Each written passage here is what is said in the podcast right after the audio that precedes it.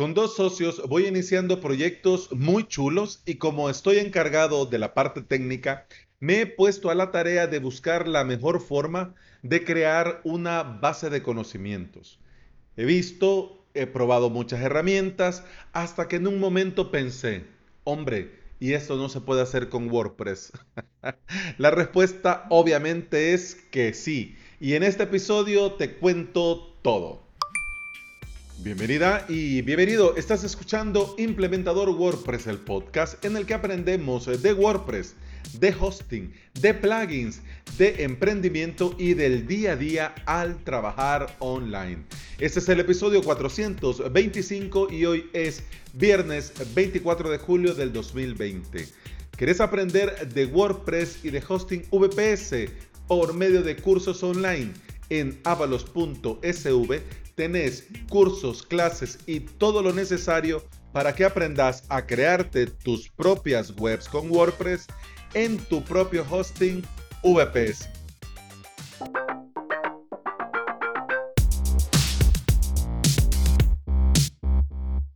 Ya me disculpo yo, pero en este episodio vas a tener que ir a las notas del mismo a avalos.sv barra podcast y leer y copiar y ver todos los enlaces que te voy a dejar, porque aquí hay mucha tela que cortar y muchos enlaces de los que yo te voy a mencionar y vos tenés que ir y probar. Vamos a comenzar desde el principio. Las bases de conocimiento o documentación son una excelente alternativa para dar a nuestros usuarios, a nuestros clientes, respuestas que pueden buscar por sí mismo, leer y resolver problemas por sí mismo. Desde pequeños tutoriales hasta explicaciones más técnicas. La idea es ofrecer respuesta a nuestros usuarios o proveer más información de un tema en particular. Por ejemplo, eh, bueno, en uno de los proyectos ya te voy a poder que me pica la lengua y ya quiero yo que pasen estas semanas para poder contarte cuáles proyectos tengo y con quién para poder decir aquí abiertamente y que lo sepa todo el mundo y toda la hermosa audiencia que escucha este podcast. Pero de momento, como no he hecho las presentaciones oficiales, pues no puedo. El caso es que ya ves que uno de mis perfiles y una de las cosas que más disfruto de mi trabajo es esto de la infraestructura con VPS. Pues entonces, para que te hagas una idea, por ahí va mi participación con estos socios. El caso es que va a haber mucho, mm, digamos, cuestión técnica para usuario no técnico. Entonces yo les decía, ¿por qué no hacemos em, una documentación, una base de conocimiento para que además que el usuario vaya y lea, y se resuelve el asunto por sí mismo, nosotros también podamos dar un refuerzo, un extra, un plus, un más eh, en el correo o en el em, formulario de soporte, ¿no? Es decir, aquí te resuelvo, esto se hace así, esto se hace así, pero también te comparto el enlace a nuestra documentación, a nuestra base de conocimiento, para que vayas y lo, leas, lo leas. Entonces, esto está genial porque le resolves el problema, pero también le das más información si este usuario o tu cliente quiere profundizar. Para que nos vayamos entendiendo, esto de las bases de conocimiento son un resumen, es decir, una colección de artículos, guías y contenido educativo. Además, vas creando, digamos, de alguna manera, una pequeña biblioteca virtual de autoayuda, ¿no? Porque la idea de esto, la gracia de esto, es que el usuario vaya y lea, ¿no? Vaya y descubra y como vas a organizarlo de manera clara, si ya sabe que lo que anda buscando, por ejemplo, es de dominios, pues entonces lo busca en dominios. Anda buscando de WordPress, entonces va y lee WordPress. Anda buscando de Mautic, va y lee Mautic. Anda buscando de usuarios, va y lee usuarios. O sea, esta es la idea, ¿no? Además, esta biblioteca virtual te ayuda, ayuda al usuario, pero también queda ahí para, digamos, dominio público si te viene bien. Un ejemplo que a mí me resulta muy simpático es el caso de DigitalOcean, este proveedor de cloud eh, que todos conocemos, digitalocean.com. Muchos han llegado a DigitalOcean y por mucho tiempo creyeron que era un blog de tecnología, porque tienen una excelente base de conocimiento y porque tienen todo muy bien documentado. Entonces, si alguien buscaba algo de Linux, de la terminal, de Ubuntu, de VPS, de servidores virtuales privados, etcétera, etcétera, DigitalOcean era de los primeros que te aparecían. Entonces, por eso muchos creían que era un blog de tecnología. Un día de estos, hablando con un suscriptor de avalos.sv, me comentaba que de hecho eh, la base de conocimiento de DigitalOcean creció porque ellos intercambiaban contenido de la base de conocimiento y te lo canjeaban por saldo para consumir dentro de tu cuenta de DigitalOcean.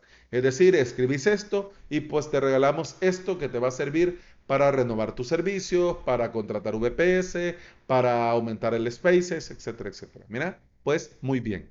Cuando yo me puse a la tarea de ver cómo podía montar esto, obviamente fui a ver si habían herramientas que yo podía instalar en un VPS para yo mismo montármelo, ¿no? Así fue que conocí a MKDosk, a DocSify y a Docusauros, ¿no? Estas herramientas que te las instalas vos en tu propio VPS y que te hacen esto, ¿no? Una base de conocimiento, una documentación. Pero también me topé con el famoso y todopoderoso Gitbook hombre, que es una pasada, pero es caro, es una pasada, pero mm, no sé, era como que mucho y bueno, de momento no, no tenemos pensado llegar hasta ahí, pero a la misma vez era como que sí, pero no, pero sí, pero no lo sé, estábamos así como entre sí o no, no sé, lo seguía yo pensando y le daba vuelta.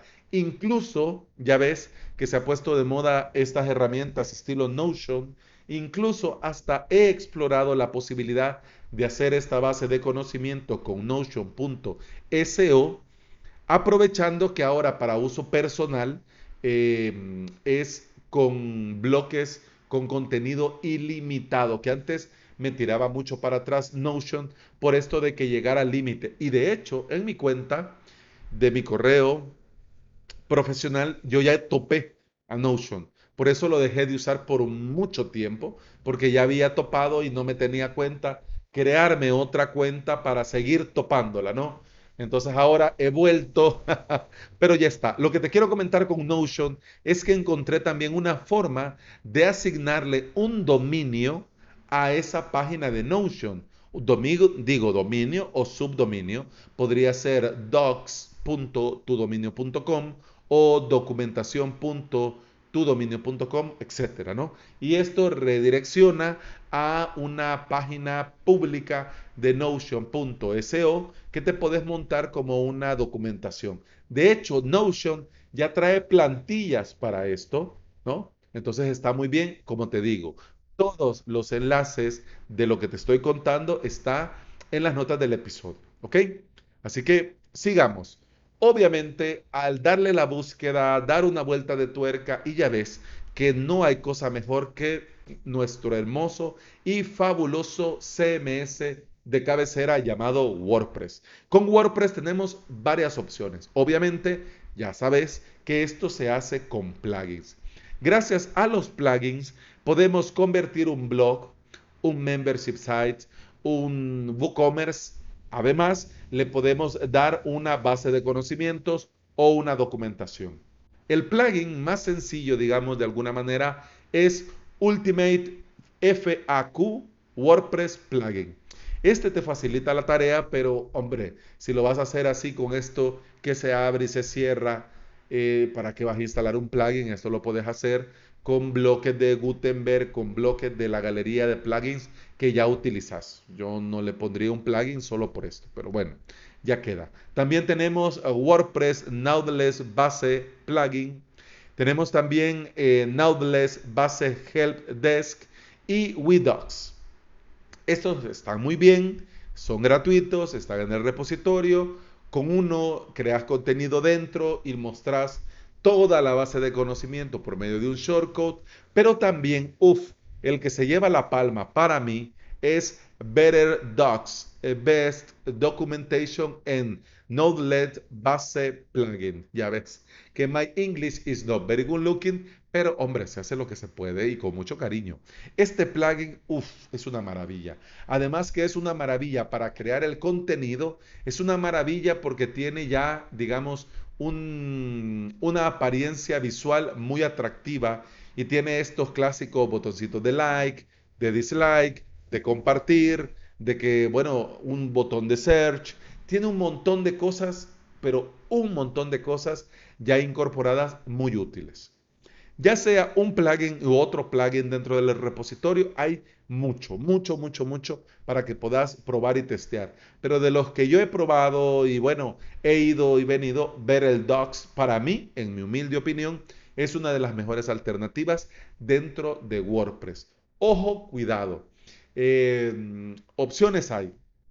Yo te dejo esto y te lo digo yo hoy, día viernes, para que vayas y veas y probes y trasties y te, bueno, jugues tu rato largo. Acuérdate que ya resucitó Demos WP, ahora es trincheradev.com, entonces puedes ir y te creas uno y te pones a probar. Yo te invito a que lo hagas, vale mucho la pena.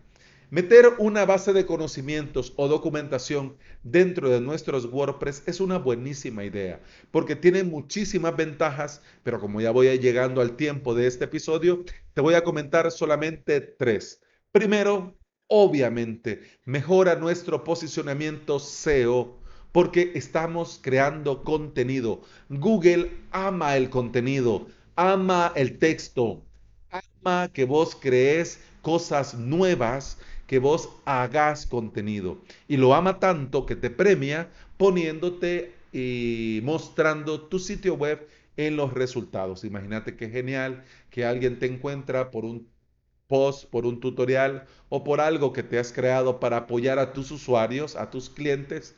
Viene y descubre tu sitio, se termina suscribiendo, te termina contratando o bueno, comparte tu contenido y le da movimiento a tu sitio web que siempre viene bien. Así que primera ventaja, mejora nuestro posicionamiento SEO. Además, esto de crear una base de conocimiento o documentación construye autoridad y da credibilidad, porque no hay cosa que valoren los usuarios que tener eh, una guía que lo lleve paso a paso. Pero si esta guía la haces con criterio, muy bien hecha, eh, sin obviar detalles, dándolo todo, contándolo todo. Además, va a dar credibilidad a tu marca, a tu proyecto. Así que mira, gana por el posicionamiento y gana porque tu dominio, tu nombre, tu marca eh, construye credibilidad y autoridad. Y tercero, porque ya te digo, ya llegamos al tiempo, también da visibilidad a tu web, a tu WordPress dentro del sector. Imagínate que vos comenzás a crear contenido, comenzás a crear contenido y por este contenido dentro de la documentación o la base de conocimiento, eh, tu blog comienza a aparecer, tu sitio comienza a aparecer, tu tienda comienza a aparecer. Si lo ves con la cabeza fría, es un win-win a toda regla. Le resolves las dudas y las preguntas a tus usuarios, mientras tu web, tu WordPress aumenta dentro de los motores de búsqueda su presencia, construye credibilidad y además tu web va a tener más visibilidad. Un win-win a toda regla. Crear esta base de conocimiento o documentación o guías obviamente no se van a hacer solas. Va a requerir que vos invirtas tiempo construyéndolas.